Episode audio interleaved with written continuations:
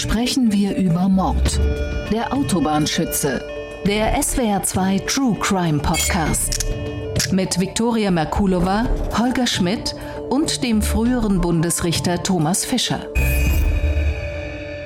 Hallo, willkommen zur neuen Folge von unserem SWR2 True Crime Podcast. Ich begrüße Sie recht herzlich, liebe Hörerinnen und Hörer. Mit mir zusammen sitzt wieder Holger Schmidt. Hallo. Hallo, guten Tag. Und Guten Thomas Tag. Fischer, früherer Vorsitzender Richter am Bundesgerichtshof und Strafrechtsexperte. Und wir wollen uns heute einem Fall, Viktoria, widmen, der spielt auf der Autobahn. Genau. Kurze Frage an dich. Wie oft bist du auf der Autobahn unterwegs? Das schwankt immer zur Zeit äh, gar nicht so viel, hat auch mit Corona zu tun. In früheren Zeiten durchaus ein paar 10.000 Kilometer im Jahr. Ich finde es, Mhm. ehrlich gesagt, fahre ich ganz gern Autobahn. Ich fahre lieber Autobahn als Landstraße. Wie geht dir das? Okay.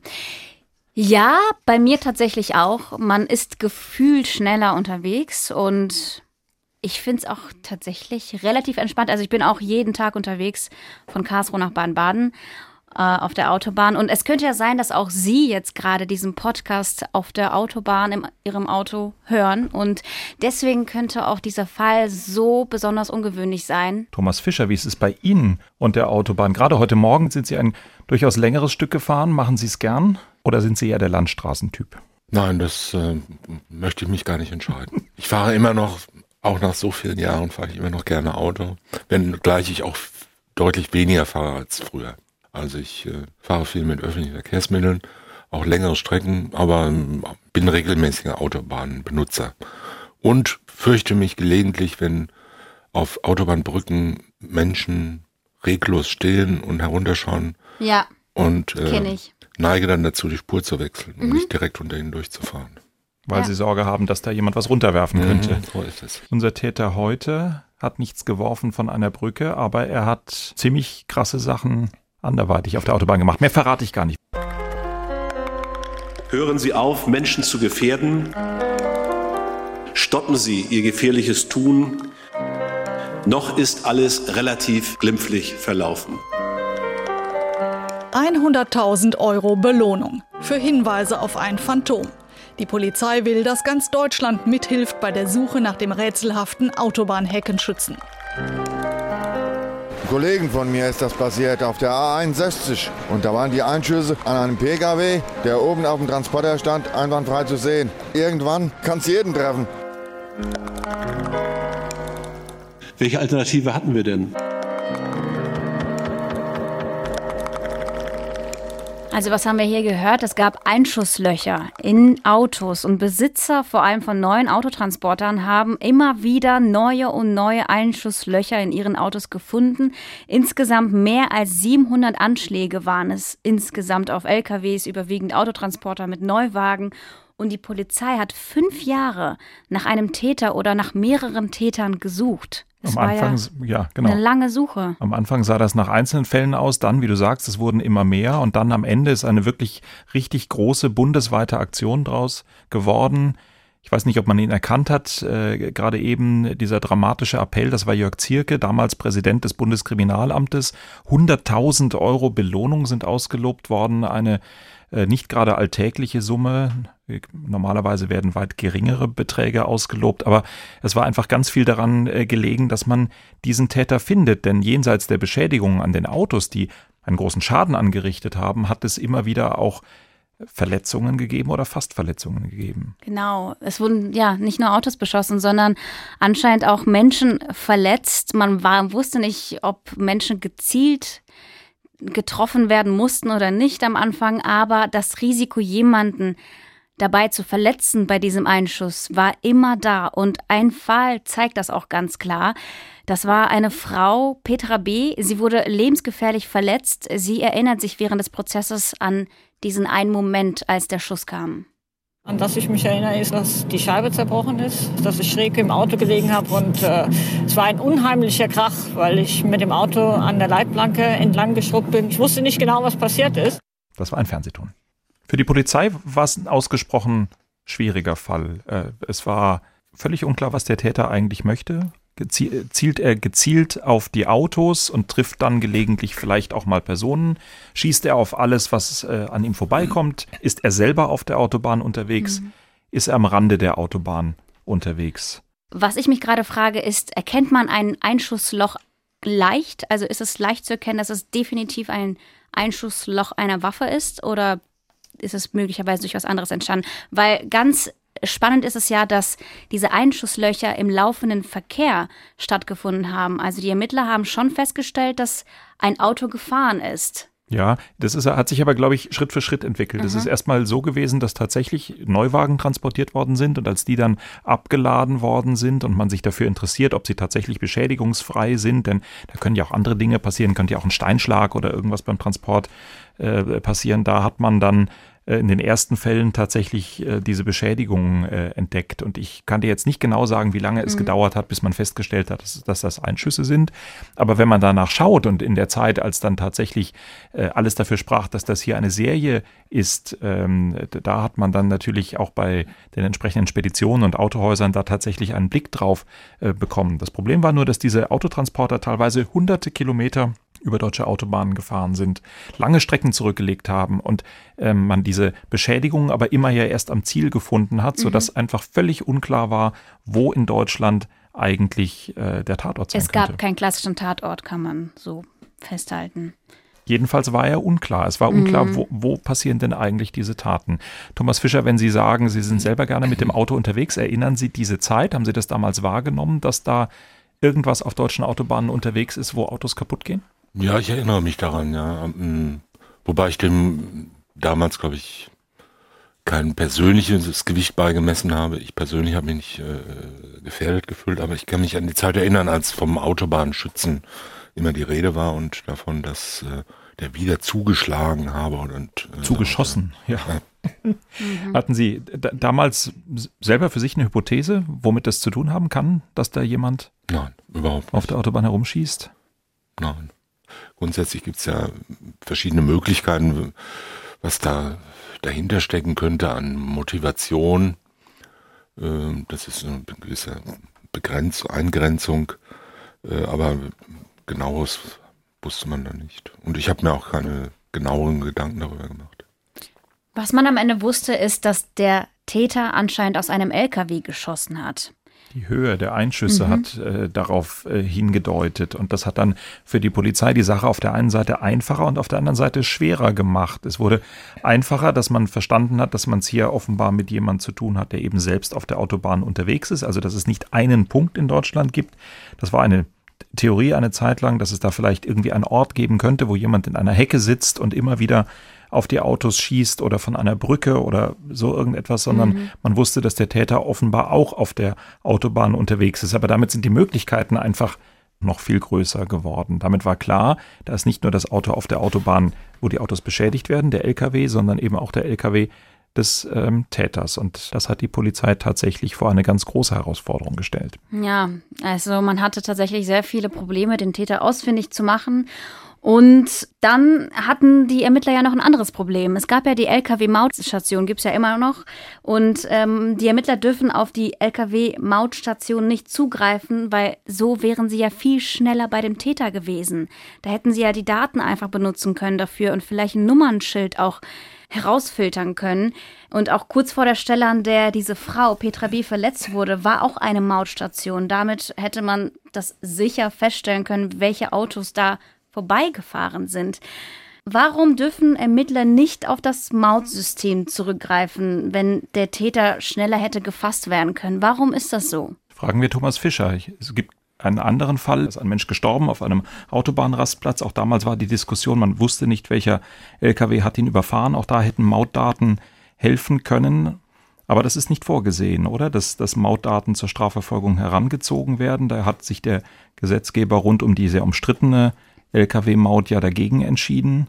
Kommt einem krass vor, kommt einem ein bisschen so vor, als sei das vielleicht auch nicht im, in den richtigen Verhältnissen, dass man auf der einen Seite da Aspekte des Datenschutzes äh, anführt und auf der anderen Seite schwerste Verbrechen gar nicht aufgeklärt werden können.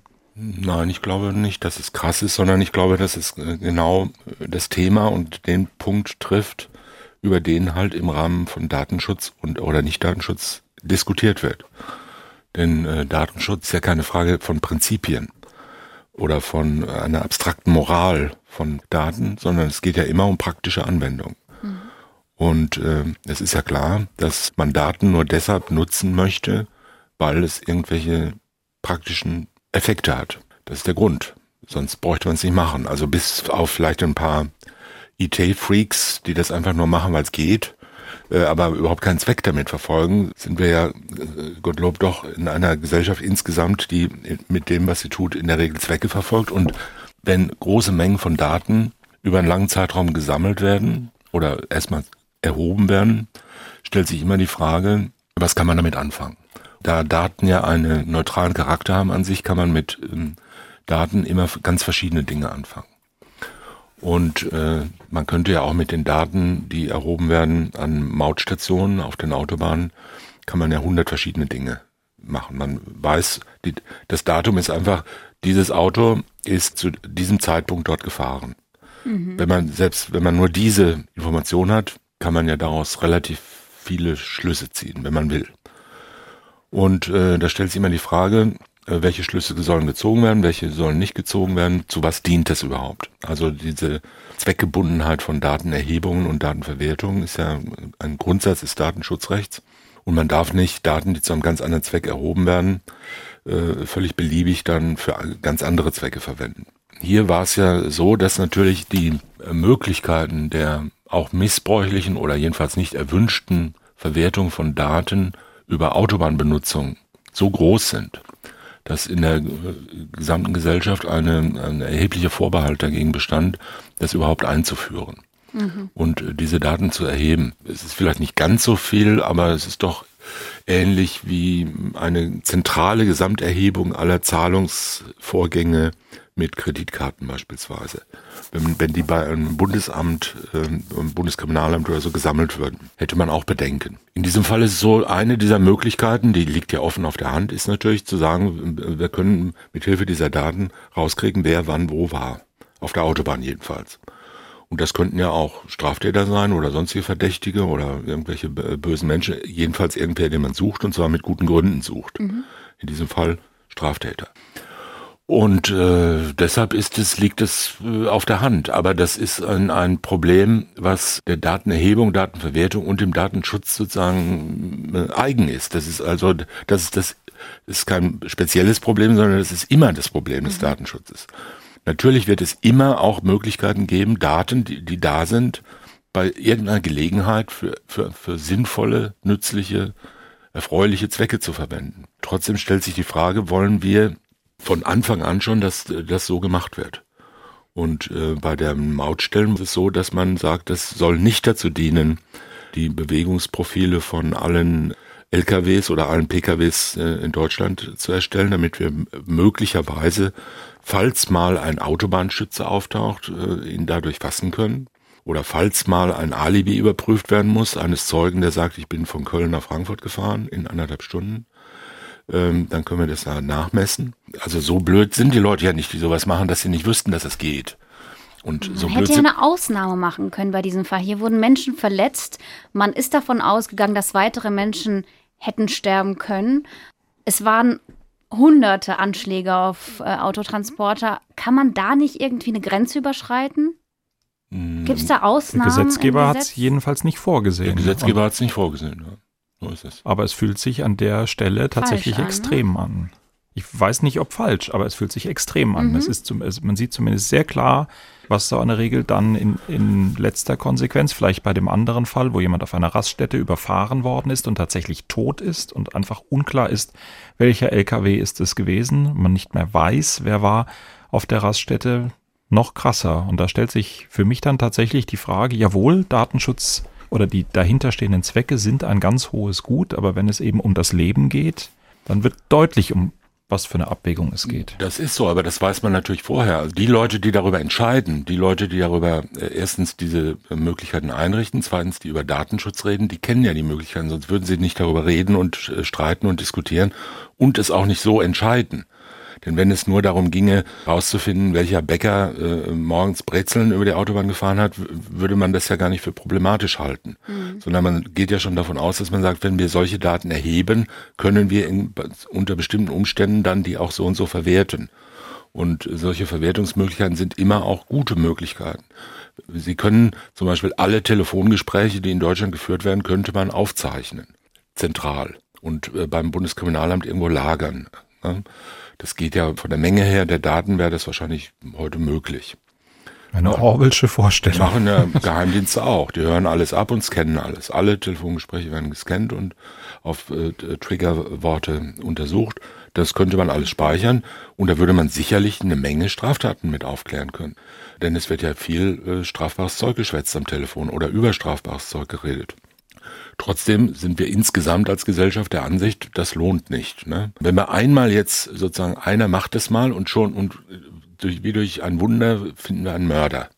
Dadurch, dass wir es mal gemacht haben. Und dann sagen alle, ach, da kann man Mörder mitfangen, ja, dann könnte man es doch gleich ganz einführen. Aber das ist sozusagen eigentlich nur ein Effekt der, der, der mangelnden Fantasie der äh, Menge der Menschen. Aber diejenigen, die es entscheiden, die haben die Fantasie, glaube ich, auch vorher schon. Hm. In diesem Fall war diese Möglichkeit nicht da. Aber vielleicht genau. äh, verschaffen wir uns nochmal einen Eindruck davon, was es denn mit denen gemacht hat, die diesem Risiko täglich ausgesetzt äh, waren, den Lkw-Fahrerinnen und Fahrern, die unterwegs waren und die sich natürlich auch gefragt haben, in welcher Situation sie da sind. Einmal ist eine Kugel tatsächlich im, im Fahrerhaus eingeschlagen, nur wenige Zentimeter vom, vom Fahrer entfernt. Die Frau schwer verletzt worden, wir haben es gehört. Und so haben wir auch eine Reportage von damals gefunden. Ein Fahrer erinnert sich an diese Situation. Als ich damals in Braubach bei Lahnstein in der Nähe meine Autos abgeladen habe, war nachts, habe ich die abgestellt und morgens rief mich mein Chef an und hat zu mir gesagt, ob mir nichts aufgefallen wäre. Sag ich, nee, wieso? Sagt er, ja, auf dich ist geschossen worden. Und dann guckt man erst mal dumm. Komisches Gefühl. Roger Nalik selbst bemerkt den Schuss nicht. Zu laut sind die Motoren- und Reifengeräusche. Dabei dringt das Projektil nicht weit vom Führerhaus ein. Das war also eine ganz gefährliche Sache, weil er hat mir ungefähr einen Meter hinter den Kopf in die Ladung reingeschossen und da macht man sich doch schon Gedanken. Der Berufsfahrer mag sich gar nicht ausdenken, was hätte passieren können. Ja, je nachdem, wenn der mich getroffen hätte, dann wären vielleicht noch viel mehr Menschen ums Leben gekommen, wer weiß. Also man ist ja schockiert, man weiß gar nicht, gehen einem so viele Gedanken durch den Kopf, was hätte können sein und, und, und aber Gott sei Dank ist er nie was passiert, außer der Ladung natürlich. Ne? Der Täter bleibt unerkannt. Niemand weiß, wo die Schüsse überhaupt abgegeben werden. Markus Clemens, Chef der Spedition im Hunsrück, über die Stimmung seiner Fahrer. Sie waren natürlich verunsichert. Montags morgens, wenn die losgefahren sind, haben die natürlich schon gesagt, wer ist diese Woche wieder dran, haben das natürlich auch ein bisschen ins Lächerliche gezogen, einfach um, um die Angst nicht zu groß werden zu lassen. Bei Roger Nalik fahren Angst und Unsicherheit mit, wenn er aufbricht. Auch seine Frau ist beunruhigt. Ja, die war auch betroffen halt. Ne? Ist eine Situation, sag ich mal, das ist ja nicht alltäglich. Und für die Frau auch daheim. Und mein Enkelchen hat immer gesagt, komm wieder nach Hause, Opa und also Sachen. Ne? Die Polizei hatte damals das Gefühl, dass je mehr Fälle passieren, dass es umso besser, umso einfacher wird, die ganze Geschichte einzugrenzen. Man hat dann ganz äh, ja, simpel, wie man sich vorstellen kann, die Fälle auf einer Karte eingetragen, festgestellt, dass es unterschiedliche Autobahnen sind, wo das irgendwo passiert sein muss, aber dann doch auch immer wieder ähnliche Autobahnen, dass eine Achse äh, von, von, von Bayern über Hessen nach Nordrhein-Westfalen immer wieder eine Rolle spielt. Und dann gab es trotzdem aber auch nochmal Fälle äh, an anderen Orten und man hat ja so versucht, immer weiter das einzugrenzen, aber auf der anderen Seite sind eben die Fallzahlen immer weiter hochgegangen und man war dann schnell bei mehreren hundert Fällen und so hat man gesehen, dass man da ein ja, großes Problem hat, aber eigentlich überhaupt keine Idee hat, wie man an den Täter kommen kann. Ja, das Bundeskriminalamt hat ja dann die Ermittlungen übernommen und sie haben versucht, den Täter selbst ausfindig zu machen und haben so eine Art Falle aufgestellt. Sie haben ja festgestellt, dass es neue Fahrzeuge, neue Autotransporter waren und dann haben sie ein Nullfahrzeug so präpariert, dass bei einem Einschuss ein Alarm ausgelöst wird. Tatsächlich eine Art Lockvogel. Ja, ja äh, Sattelzug auf die Autobahn ist das auch geschickt. So, ist das auch, auch so, ein, so ein Auto, das Promis verwenden oder Staatschefs? Na, ich habe das so verstanden, dass es, dass es tatsächlich äh, ein, ein ganzer Autotransporter war, den man, mhm. den man so auf die Reise geschickt hat, äh, dass es da neben den Sensoren, die du beschrieben hast, tatsächlich auch Kameras gab und dass man eben einfach darauf gehofft hat, dass äh, der berühmte Kommissar Zufall äh, auch mit an Bord ist und man einfach selber zum, zum Ziel wird. Und dann hätte man ja. möglicherweise sehr schnell ähm, dahin kommen können. Das alles hat nicht geklappt. Daraufhin gab es dann die sehr, ja, ich sag mal, deutliche Öffentlichkeitsfahndung des Bundeskriminalamts. Hören Sie auf, Menschen zu gefährden und zu verunsichern. Stoppen Sie Ihr gefährliches Tun. Noch ist alles relativ glimpflich verlaufen. Und wenn wir dann von einer Auslobung von, von 100.000 Euro sprechen, Thomas Fischer, wo kommt so Geld eigentlich her? Wer legt so eine Summe eigentlich fest? Ich glaube, die Staatsanwaltschaft. Aber ehrlich gesagt, ich weiß es nicht, äh, gar nicht ganz genau. Und äh, warum die Höhe so ist und nicht anders ist, weiß ich ehrlich gesagt auch nicht ganz. Es hat natürlich so einen äh, gewissen symbolischen Wert. In manchen äh, Fällen kann man sich überlegen, dass die Höhe einer Belohnungssumme schon ähm, motivatorische Wirkung hat. Also beispielsweise bei, äh, bei der Verfolgung von Terroristen wurde das ja mal von, der, von den USA, wurden ja riesige Beträge ausgelobt. Da kann man sagen, ja gut, könnte sein, dass sich da jemand endgültig sanieren möchte der es für ein Hundertstel nicht machen würde. Ob das jetzt äh, unter diesen Umständen und in solchen Fällen, wie äh, der, über den wir gerade reden, wirklich einen Unterschied macht, ob man da 10.000 oder 100.000 auslobt, das möchte ich eher bezweifeln, muss ich sagen, weil die Motivation, den Täter, wenn man ihn denn kennt, äh, zu benennen, wahrscheinlich nicht durch das Geld letztendlich angestoßen wird. Aber das ist natürlich ein Zeichen auch, ein symbolisches Zeichen, wie wichtig der Fall wichtig genommen wird. Es, ja. Und äh, so weit kann man das verstehen. Geht aber natürlich manchmal auch nach hinten los, ist so mein Eindruck. Wir kennen die Plakate auch noch aus früheren RAF-Zeiten. 100.000 Mark Belohnung. Hier jetzt äh, 100.000 Euro Belohnung ausgelobt. Das sind sehr hohe Zahlen und dann passiert eine vielleicht gar nicht weniger schlimme, weniger gravierende, weniger brutale Tat, äh, eher im regionalen Raum und dann hängen da Plakate, da steht 2.000 Euro Belohnung. Und dann hat man gerade so den Eindruck, das ist jetzt irgendwie so das Dumpingverbrechen. Ja, das oder? ist leider der, der negative Effekt davon. Ja. Dahinter steht natürlich, hinter letzterem steht natürlich, dass man äh, solche Hinweise nicht kommerzialisieren will, nicht? Und dass man hier nicht so eine Kopfjäger-Mentalität einreißen lassen will, äh, wo sich immer nach dem nach dem Preis äh, der des Verrats oder dem Preis des Hinweises dann irgendwie die die Bedeutung des der Tat oder des Täters oder des Schadens oder des Opfers äh, ergibt, dass es im Grundsatz richtig wird, aber dann natürlich konterkariert durch solche Fälle, in denen man dann plötzlich so sehr hohe Summen auslobt, um äh, die Bedeutsamkeit und und die eigene das eigene Engagement oder das öffentliche Engagement da zu äh, demonstrieren. Mhm. Häufig steht dann auf solchen Plakaten noch ein kleines Sternchen und dann steht unten ausgenommen Personen, die berufsmäßig mit der Verfolgung von Verbrechen beauftragt sind. Da habe ich mich gefragt, warum eigentlich? Klar, der Polizist macht seinen Job, der Staatsanwalt macht seinen Job, aber warum kann man die nicht belohnen, wenn sie einen spektakulären Fall lösen? Weil das in unserem System nicht vorgesehen ist. Auch Strafrichter werden ja nicht nach äh, für die Treue und nicht für die Leistung bezahlt. So ist es. Nicht danach bezahlt, wie viele Jahre sie verhängen oder wie viel Schäden, Schäden sie aufklären oder wie viel äh, wieder reinkommt. Da, äh, also sie, es gibt keine Gebührenordnung, die man da äh, abarbeitet, wie ein freiberuflicher Rechtsanwalt. Könnte man wahrscheinlich deutlich mehr verdienen. Äh, aber das ist halt nicht so, sondern es wird gesagt, äh, für, für Strafverfolgungsbedienstete ähm, aus Polizei, Staatsanwaltschaft und Gericht kann das Maß des Engagements äh, auch symbolisch nicht davon abhängig gemacht werden, wie hoch die Belohnung ist, die man da kriegen kann. Also da müssen sich dann die amerikanischen Kopfgeld äh, Privatdetektive schon äh, da ihren Privatspaß draus machen. Magnum und Colt Sievers lassen ja. grüßen. Ähm, aber trotzdem für den, für den Staatsanwalt, für den äh, Richter vielleicht weniger, für den ermittelnden Polizeibeamten sind die Lösung solcher Fälle, sind das auch Karriereschübe? Hat man da persönlich was davon, wenn man einen solchen großen Fall löst? Kann sein. Im Einzelfall vielleicht. Aber nicht dadurch, dass der Fall groß ist, glaube ich. Äh, sondern ähm, dass die Arbeit groß oder dass die Arbeit besonders gut ist. Also bei der Polizei kenne ich natürlich jetzt nicht in solchem Maße aus. Bei der Staatsanwaltschaft ist es sicherlich nicht so, dass da nach der Bedeutung des Falles dann geschaut wird und wer denn wer den schlimmsten Mörder von allen findet, der wird am ersten befördert oder so. So ist es nicht, sondern wer, äh, da geht's halt um, um, um allgemeine Qualität der, der Dezernatsarbeit und so wird's bei der Polizei auch sein. Dass man sich besonders freut, wenn man mal einen besonders spektakulären Fall hat, äh, in dem man äh, dann auch besonders gelobt wird oder es alles ganz toll gemacht hat, das ist ja sowieso klar. Das ist normale Erfolgserlebnisse, die man im Beruf hat. Und dass das für die, fürs Fortkommen nützlich sein kann, erfolgreich zu sein, das ist ja auch naheliegend. Abhängig von der dienstlichen Beurteilung ein weites Feld. So ist es. Kommen wir zurück zu unserem Fall. Also wir haben festgestellt, mhm. wir haben die Beschädigung äh, an den Autotransportern. Wir haben nicht die Möglichkeit, auf die Mautdaten äh, zu, äh, zuzugreifen. Die Fälle werden immer mehr.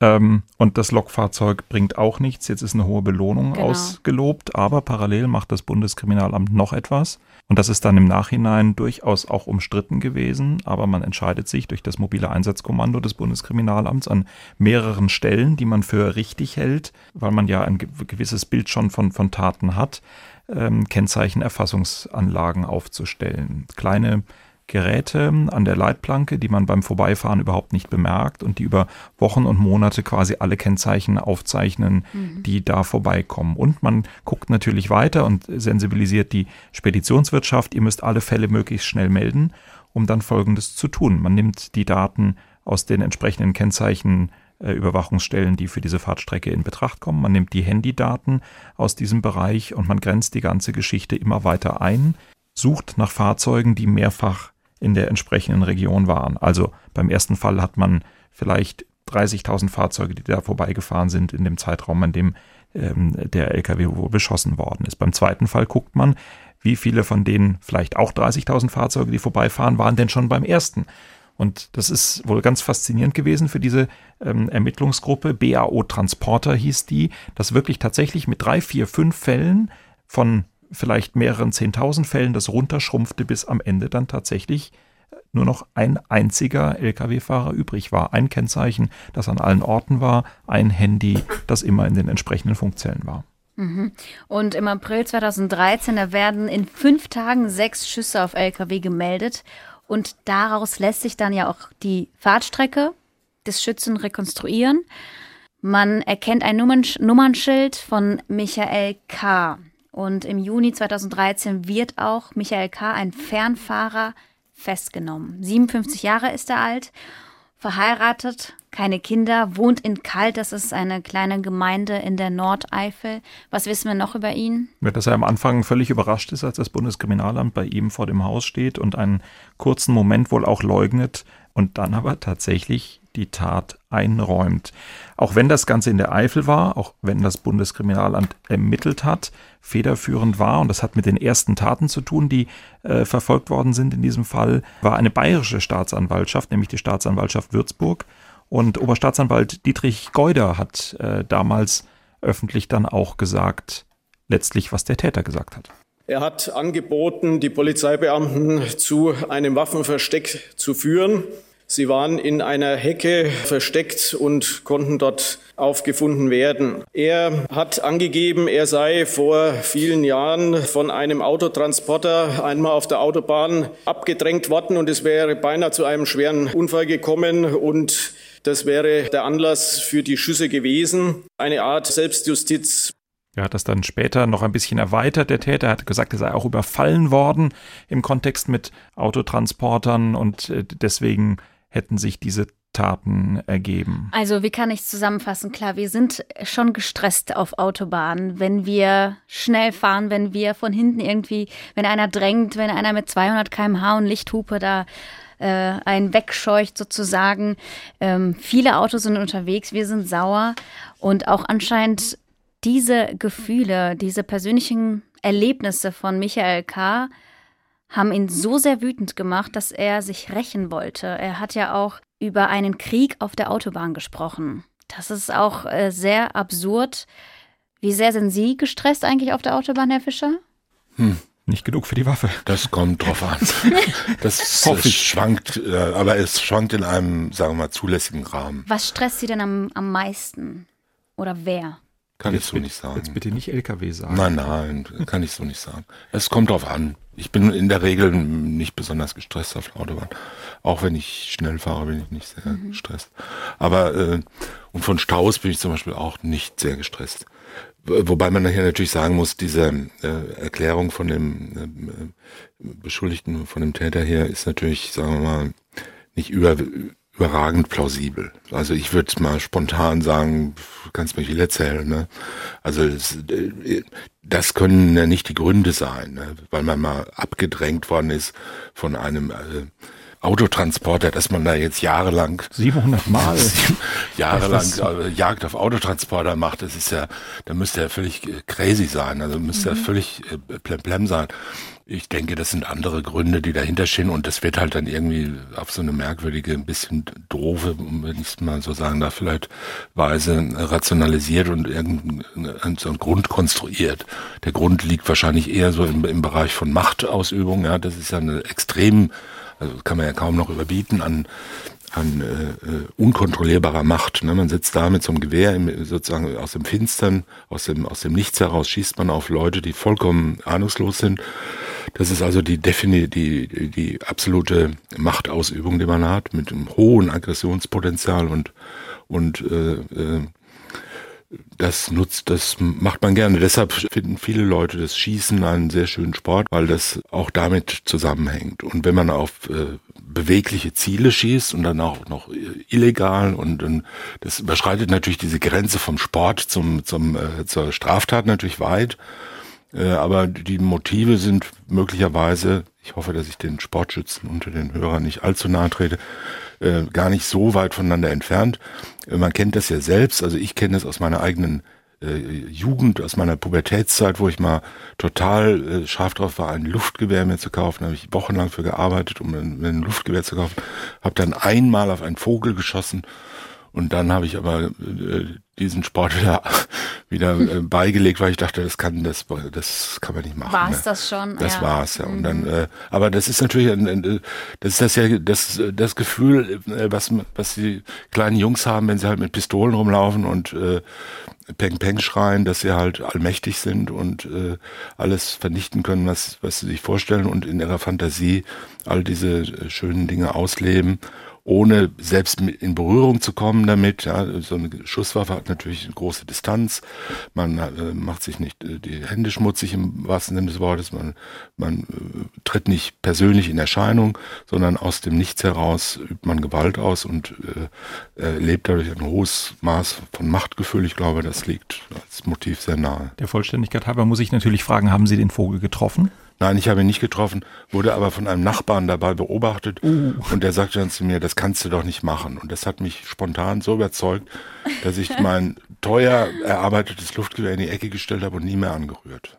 So beeindruckbar ein, war ich mit 13. Ein beeindruckendes Erlebnis. Tatsächlich ist es bei unserem Täter hier im Fall Autobahnschütze wohl eher andersrum gelaufen. Da haben nämlich die Ermittler festgestellt, dass im Laufe der Tatserie sich das, das Kaliber verändert hat, die Waffe verändert hat und dass er, wenn man so will, gefährlicher geworden ist, dass er die, die schwerere Waffe am, am Ende genommen hat. Das steht in völligem Widerspruch zu dem, was der Chef der Spedition, bei der er gearbeitet hat, erzählt hat. Meine Kollegin Anne Görler hat damals zum Zeitpunkt dieser Tat kurz nach der Festnahme mit einem ziemlich fassungslosen Speditionschef über den ganzen Fall und über seinen Mitarbeiter gesprochen. Seit über zehn Jahren ist der 57-Jährige in dem Familienunternehmen beschäftigt. Man kennt sich, man redet miteinander. Bernd Kreuz, Geschäftsführer der Spedition. Boah, nicht nachvollziehbar. Seit gestern Mittag, seit mir der besagte Löffel aus dem Mund gefallen ist, wie ich davon gehört habe, bin ich am Überlegen, wieso, weshalb, warum, keine Ahnung. Der ist über zehn Jahre im Betrieb, der hat einen ordentlichen Job gemacht, der hat, war dienstbeflissen, der hat ordentlich seine Arbeit abgeleistet. Nein, wir wissen es nicht. Unfassbar, dass der Schütze aus den eigenen Reihen kommen soll, sagt Bernd Kreuz. Wir sind Familienbetrieb, wo man eben glaubt, die Mitarbeiter doch äh, ganz gut zu kennen. Und er ist so lange im Betrieb, damals waren wir noch eine ganze Ecke kleiner. Wirklich, das war ein guter. In einem Einfamilienhaus lebt der Verdächtige, in einem ruhigen kleinen Eifelörtchen. Gibt einfach nichts, wo wir sagen können, ja, da hätte man doch, wenn, dann mal überlegt. Nee, tut mir leid, der hat seinen Job gemacht und ich kann den nicht als Monster darstellen. Das ist ein, natürlich äh, ein, ein, schreckliches Verbrechen irgendwo, was da passiert ist. Ich meine, da sind ja auch wirklich Leute lebensgefährlich verletzt worden und äh, was hätte alles passieren können, aber ich, ich weiß es nicht. Ist unvorstellbar. Herr Fischer, wenn Sie das jetzt so hören, wenn Sie das jetzt als Richter in der Verhandlung gehört hätten, ich habe mich beim Anhören gefragt, spricht das, was der Chef über den Mann jetzt sagt, eigentlich für oder gegen den Täter? Denn auf der einen Seite schildert er ihn als derart ruhig, auf der anderen Seite sind die Taten tatsächlich passiert. Wäre es jetzt vielleicht im Sinne des Angeklagten nicht viel besser gewesen, der Chef hätte gesagt, ja, der war sowieso immer unkonzentriert und irgendwie eine ganz schwierige Persönlichkeit. Eigentlich wird die Diskrepanz doch nur größer durch diese Schilderung. Ich weiß nicht, ob das, ähm, das kann ich schwer beurteilen, ich weiß es nicht. Das steht dem ja nicht entgegen. diese, das, was ich äh, vorhin beschrieben habe, also diese Ausübung von einer Machtposition, einer Machtsituation, ohne sich selbst zu erkennen zu geben, spricht ja eigentlich für ein Bedürfnis nach, nach hoher Kontrolle und äh, nach so einer unentdeckten Machtausübung. Also das steht meines Erachtens der Schilderung, dass es, dass ein, ein ordentlicher Mensch war, der einen guten Job, also als als äh, LKW-Fahrer gemacht hat, überhaupt nicht entgegen. Wahrscheinlich war auch der Rasen immer super gemäht bei ihm daheim und die Hecke geschnitten und die Garage ordentlich gefegt. Äh, das steht ihm ja nicht entgegen. Also nicht jeder, der auf, auf fahrende LKWs schießt, muss ja jetzt äh, daheim schreckliche Dinge tun oder, oder äh, fürchterliche Grausamkeitsfilme angucken oder sonst was. Ja, also das steht ihm nicht entgegen. Es zeigt halt nur, dass äh, in, in, äh, in Menschen unbekannte Tendenzen schlummern können, Stimmt die dann total zu, zu, jeweils zu Zeiten zum Ausdruck kommen. Stimmt mich total zu. Aber wir haben ja gehört, er hat uns im Prozess als, als Erklärung das Bild angeboten, dass er durch Bedrohung, dass er durch Bedrängen im Straßenverkehr zu den Taten gebracht worden ist. Und das, finde ich, steht dann schon im Widerspruch zu dieser scheinbar sehr ausgeglichenen, total sympathischen Persönlichkeit, die der Chef beschrieben hat. Ja, aber ich kann das natürlich nicht beurteilen. Ich war ja in dem Verfahren nicht beteiligt. Aber spontan als Erzählung jetzt kann ich einfach nur sagen, das glaube ich überhaupt kein bisschen. Keinem mhm. nichts. Da, da glaube ich kein bisschen. Ich glaube nur, dass es eine ein bisschen dumme, ein, ein bisschen dummer Versuch ist, irgendeinen Grund zu nennen, den, den der Beschuldigte für akzeptabel hält. Und er meint halt, wenn er sagt, die, äh, es wird so viel gerast und da ist schon wieder ein grauer Audi Kombi von hinten gekommen, hat mich mit Lichthupe angehupt und da war ich dann, äh, habe ich mich so geärgert. Und von, seitdem muss ich immer bei allen Audis die Reifen zerstechen. Kann man, kann man sagen, muss man aber nicht glauben. Wir lernen auch ein bisschen besser kennen, ähm, an den Verhandlungstagen. Zum Beispiel hat er damit geprahlt, dass er mit links gelenkt und mit rechts aus dem Fenster geschossen hat. Und die Pistole hat er auf seinem linken Arm abgestützt und tatsächlich ist das ja auch so ein Zeichen damit, er ist irgendwie stolz ne, darauf, was er geleistet hat. Und das hat ihn auch der Vorsitzende Richter damals gefragt. Ich stelle fest, dass sie richtig stolz darauf sind, was da so alles, was sie da so alles angestellt haben und was sie gebaut haben. Denn der hat ganz offen erzählt, wie er die 22er Kaliber gebaut hat. Genau wie die Schalldämpfer ganz und gar selbst gebaut, meinte er. Und Michael K. wollte das auch überhaupt nicht bestreiten, sagte, in jeder Lehre muss man ein Gesellenstück machen. Und das war eben meins. Was sagt das über ihn jetzt aus? nach diesem netten, äh, nach diesen netten Worten des Chefs, die, der hat ja eigentlich kein böses Wort über ihn verloren. Nee, im Gegenteil, er hat ihn, er hat ihn eigentlich über den grünen Klee gelobt und tatsächlich das, was du beschreibst, für mich wirkt es so tatsächlich wie jemand, der da seine Aggression 700 Mal, wie wir es ja wissen, eben auch irgendwo losgeworden ist. Das passt schon äh, zu, äh, zueinander. Und er war auch ich sehr finde, selbstbewusst. Wenn ich das mal anwerfen darf, ich finde, jeder, äh, der jeder sollte sich mal äh, kurz versuchen daran zu erinnern, ob er jemals in seinem Leben schon mal was kaputt gemacht hat.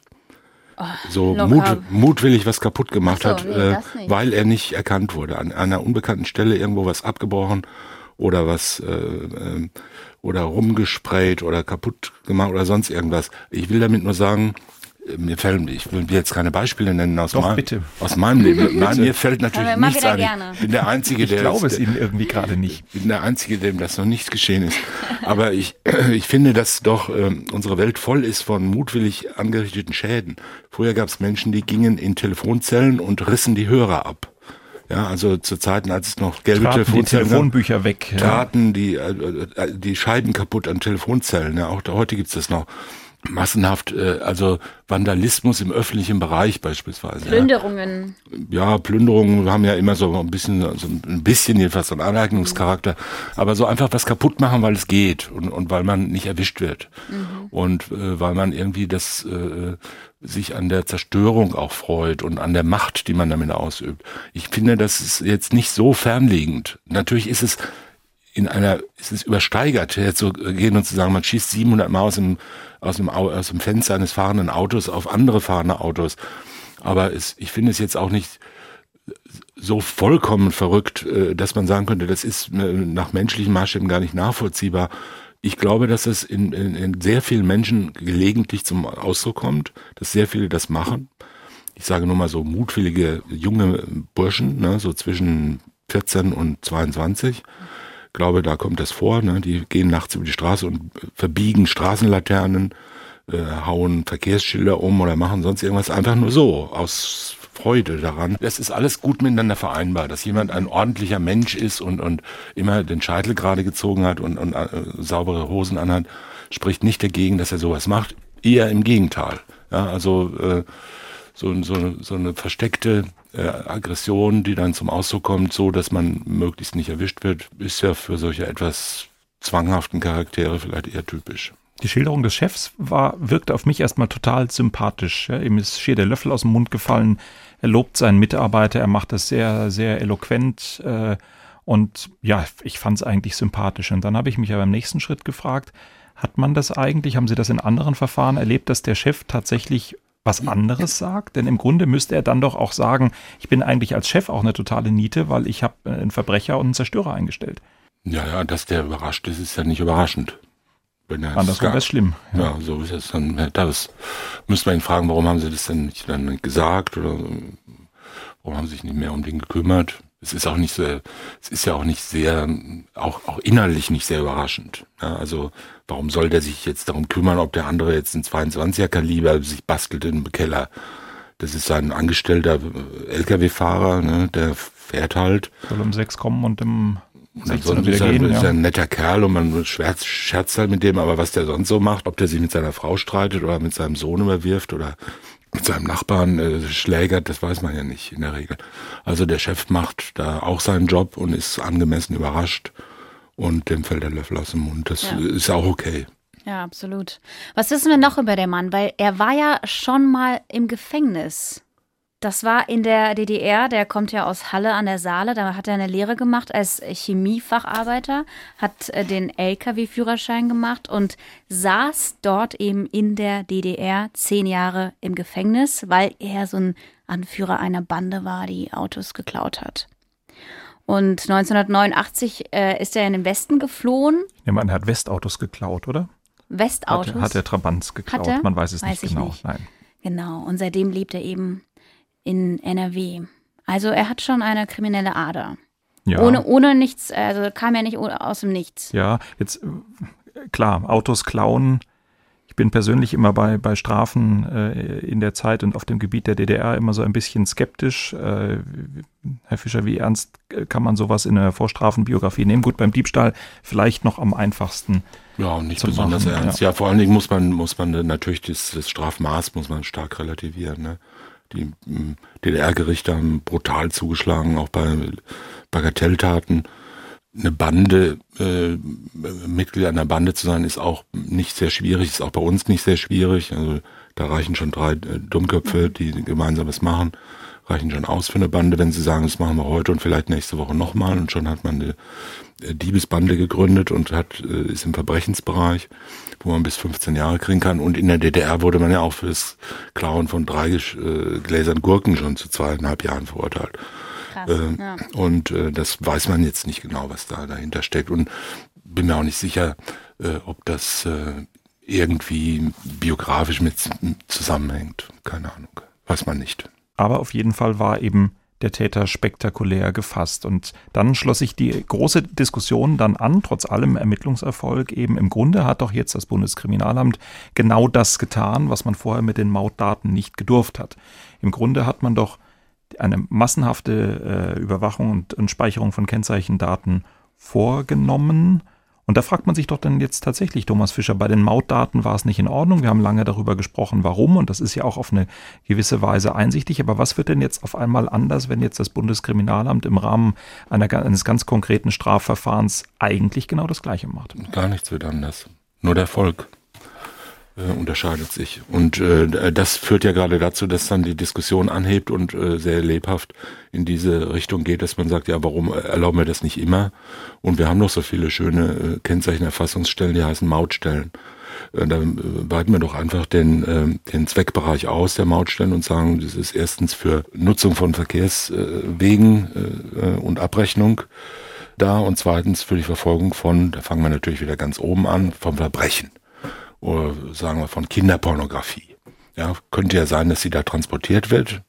Und da fangen wir mal an. Mhm. Also nur Mord und Kinderpornografie. Und das dauert dann zwei Jahre und dann sind wir auch bei äh, bandenmäßigem Autodiebstahl. Das ist eine Einbruchsserie von osteuropäischen Banden. So und, und so geht's halt voran. Und äh, das ist irgendwann sind wir bei Corona-Verstößen. Ja, das ist, so geht sowas halt. Ja, also die Technik entwickelt sich und man die die Menschen haben Möglichkeiten zu ermitteln und äh, natürlich wird man, wenn man etwas ermitteln kann, wird man dann auch was ermitteln. Das, das, das liegt in der Natur der Sache. Und wenn man äh, sagen würde, hätten wir doch die Möglichkeit, zu beliebiger Zeit alle Wohnungen zu durchsuchen, ohne sofort, äh, ohne richterlichen Durchsuchungsbefehl, da würden wir wahrscheinlich äh, mehr Taten aufklären als jetzt. Das ist eine Prognose, die sicher zutrifft. Ja, da würde man viele Taten aufklären, die man heute nicht aufklärt. Weil man, ne, wird man halt einfach hingehen und sagen, heute durchsuchen wir mal in diesem, in dieser Straße alle Wohnungen. Da werden wir schon irgendwas finden. Kann man machen. Da findet man dann, alle zwei Wochen findet man eine schwere Straftat. Und dann sagt man, ja, kann man mal sehen, wie gut das ist, dass wir die Wohnung durchsuchen können. Oder dass wir Telefone abhören können. Oder dass wir alle Autodaten äh, oder alle Bankdaten oder sonst irgendwas erfassen. Das ist äh, immer eine Abwägungsfrage und das muss die Gesellschaft und äh, politisch, kommunikativ, allgemein, sozial entscheiden, äh, was wichtiger ist. Ne? BKA-Präsident Jörg Zierk hat es damals äh, konfrontiert, auch auf der Pressekonferenz, mit der Frage, ja, aber dafür habt ihr ja hunderttausendfach Kennzeichen erhoben, auf eine einfache Formel gebracht. Er hat gesagt, wir haben eine außergewöhnliche Gefahrenlage mit einer erheblichen Gefährdung von Personen. Wir haben eine schwer verletzte Person. Wir haben mehrere Beschüsse auf Lkw-Fahrer gehabt, die ebenfalls knapp möglicherweise dem Tod entronnen sind. Welche Alternative hatten wir denn? Gutes Argument? Das ist das für die Polizei entscheidende Argument. Äh, ob das gut ist, ist äh, das ist, äh, ist die Frage, die ich gerade versucht habe, äh, etwas wortreicher zu umschreiben. Das ist, äh, das ist eine Abwägungsfrage. Man muss halt äh, wissen, wie man mit diesen Techniken und mit den Möglichkeiten umgeht. Es gibt möglicherweise Grenzen und diese Grenzen verschieben sich. Wir wissen, dass wir im Jahr 1983 äh, äh, zu Abermillionen in Ohnmacht gefallen sind, wenn das Wort Volkszählung fiel und äh, heute das für eher so ein Witz aus dem, äh, aus dem 18. Jahrhundert halten. Kein Mensch würde sich auch nur ansatzweise darüber aufregen, was damals als Untergang des Abendlandes angesehen wurde. Heute würden wir vielleicht sagen, wenn jeder beliebig auf die äh, auf die äh, verschlüsselten Daten äh, aller Handys zugreifen könnte, natürlich nicht jeder, sondern nur die Guten, die ganz Guten vom Bundeskriminalamt, äh, dann würden wir da auch Sachen finden, da würden uns die Haare zu Berge stehen. Bei ganz ordentlich scheinenden Menschen würden wir Straftaten finden und schreckliche Bilder oder Pläne oder äh, irgendwas. Und da würde man sagen, ja, wenn wir das nicht gemacht hätten, dann hätte der das ja vorher gelöscht. Und deshalb ist besser, das ohne Löschung einfach abzugreifen durch Trojaner äh, zu entschlüsseln. Und dann würde man sagen, siehst du, der Erfolg gibt uns doch recht. Also das ist immer eine Frage. Und wenn Sie in, äh, wenn Sie Polizeibehörden in China fragen oder in Nordkorea oder in Amerika, in USA oder in, in Bolivien oder sonst wo, dann werden Sie überall verschiedene Antworten kriegen oder Herrn Salvini oder wen auch immer. Und äh, die werden alle sagen, wir sind für Recht und Ordnung und dafür ist uns jedes Mittel recht. Und wir sagen, wir sind für Recht und Ordnung, aber nicht jedes Mittel ist recht. Wir durchsuchen keine Handys, wir, wir durchsuchen, wir verwerten keine Tagebücher und wir belauschen die Leute nicht im Schlafzimmer. Und das ist es uns wert. Und selbst wenn einer ab und zu mal im Schlafzimmer sagt, ich habe einen Mord begangen, dann ist es uns das wert, das nicht mitgehört zu haben. Und wenn wir das äh, illegal tun, dann dürfen wir das nicht verwerten. Das ist eine politische, rechtspolitische Entscheidung auf der Grundlage äh, dessen, was wir in unserer Verfassung im Grundgesetz für minimal notwendig halten, um den Bürger vor dem Staat zu schützen. Denn wir sagen ja immer, das, was wir hier tun, Verbrecher finden, äh, Leute enttarnen, die auf andere Menschen schießen, das ist natürlich, bestreitet ja, kann man ja nicht bestreiten, dass das gut ist. Aber ob das in zehn Jahren noch dieselben Zwecke sind, dieselben Ziele sind, äh, das weiß man ja nicht. Der, äh, in Nordkorea sagt man ja auch, wir tun es ja nur fürs Gute äh, auf der Welt. Und in China sagt man das ja auch.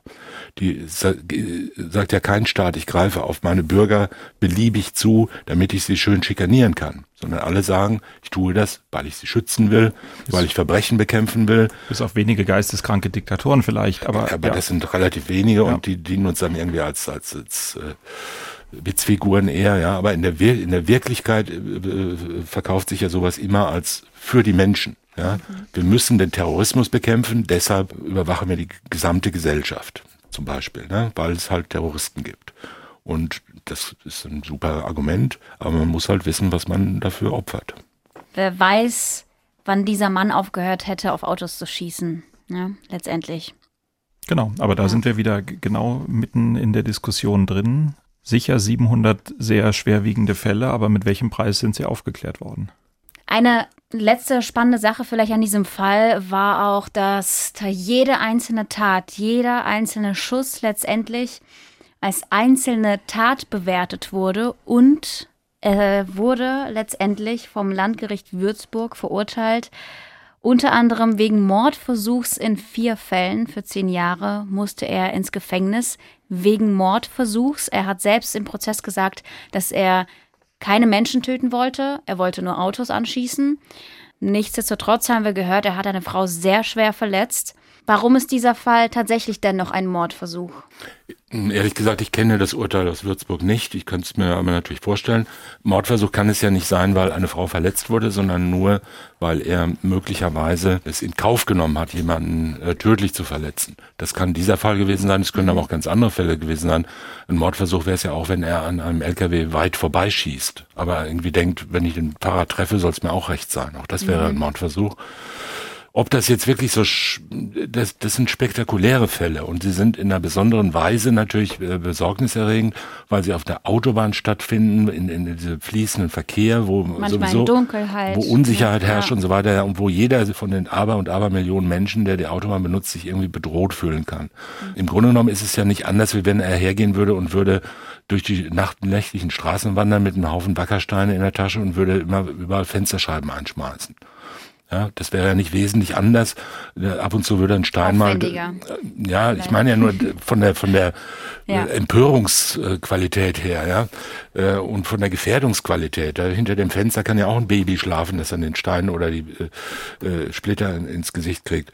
Also man weiß es nicht genau. Und wenn er wirklich nur auf die auf die Ladung von großen von von 18 Meter langen LKWs schießt, muss es ja auch nicht zwingend sein, dass er da jetzt denkt, da werden jetzt wahrscheinlich Menschen sterben. Ja. Wenn das Landgericht ihn wegen vierer Versuche verurteilt hat, werden die Gründe dafür gehabt haben, zum Beispiel, dass er ins Führerhaus äh, getroffen hat oder dass er, dass irgendwie andere Gründe dafür bewiesen wurden, wonach man annehmen konnte, es sei ihm egal gewesen, ob er den äh, Fahrer trifft.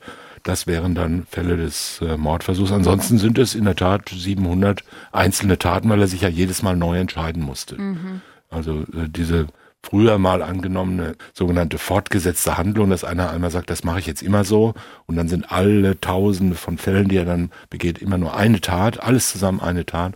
Das hat man ja schon in den 90er Jahren aufgegeben und äh, da kriegt er halt eine Gesamtstrafe dafür. Für jede einzelne Tat kriegt er eine Einzelstrafe, die wird dann relativ pauschal bemessen, für jeden, für jeden Schuss acht Monate und dann gibt es halt insgesamt mhm. äh, irgendwas, was zwischen neun Monaten und der Summe der Tat. Einzeltaten, mhm. der Summe der Einzeltaten, aber natürlich unterhalb von 15 des Höchstrahmens.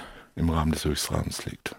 Bedeutet dann aber im Verfahren auch, im Urteil auch, jede einzelne Tat wird erwähnt. Da steht dann der, bei der Anklage ein Staatsanwalt und am Ende ein Richter, der liest das dann müsste vor. Sie auch, auch, das müsste sie auch dann als Teilakt, nämlich einer Tat, wenn es noch die fortgesetzte Tat gäbe, es muss jede einzelne Handlung erwähnt und auch festgestellt und auch abgeurteilt werden. Das sind die für den äh, Gerichtsberichterstatter äh, in Anführungszeichen schönsten Momente im, im Verfahren, wenn da im Extremfall 700 Fälle vorgelesen werden mit Datum, Uhrzeit, Autobahnabschnitt. Ja, es geht noch schlimmer. es, es geht noch schlimmer, wenn Sie, wenn Sie äh, Massenbetrügereien urteilen oder anklagen und dann eine Anklageschrift von 300 Seiten verlesen müssen, wo alle 15.000 äh, Geschädigten irgendeines äh, einer Rundmail äh, erwähnt werden, denen jeweils 19,95 Euro abgeknüpft worden sind. Auch das musste bis vor zwei, drei, bis vor ein paar Jahren, sagen wir so, noch einzeln verlesen werden. Das führte dann zum, äh, zum Rundumschlaf im Gerichtssaal. War aber gesetzlich vorgesehen, das kann man heute anders machen. Das hat der Großsenat des Bundesgerichtshofs entschieden. Ich hätte noch ein Autobahnzitat. Bevor Thomas Fischer auf die Autobahn muss, bitte Genau. noch ein Autobahnzitat. So, habe ich gefunden in der Süddeutschen Zeitung, Wochenendausgabe. Die Autobahn ist kein schöner Ort, auch wenn sie durch Felder und Wälder führt. Trotzdem wird sie oft romantisiert. Eltern erzählen ihren Kindern von langen Nächten auf dem Rücksitz und hartgekochten Eiern an Raststätten. Doch das alles ist nichts anderes als pure Verklärung. Jetzt blenden wir aus mit äh, Kraftwerk, oder? Fahren, fahren, fahren auf der Autobahn. Auf der Autobahn, das machen wir für Sie. Ein bisschen Kraftwerk. Wir sagen danke heute fürs Zuhören. Bis zum nächsten Mal. Danke dir, Viktoria. Danke dir, Holger, und vielen Dank, Herr Fischer, dass Sie dabei waren. Wir fahren, fahren, fahren auf der Autobahn. Wir fahren, fahren, fahren auf der Autobahn. Sprechen wir über Mord. Sie hörten einen Podcast von SWR2. Das komplette Podcast-Angebot auf swr2.de. SWR 2 Kultur neu entdecken.